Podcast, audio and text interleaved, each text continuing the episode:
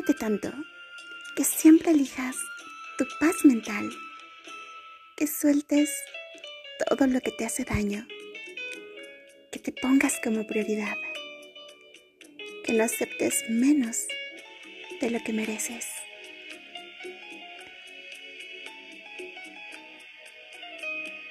Eres libre de equivocarte, de cambiar tu vida, de ignorar algo, de cambiar de opinión, de renunciar a algo, de ser tú.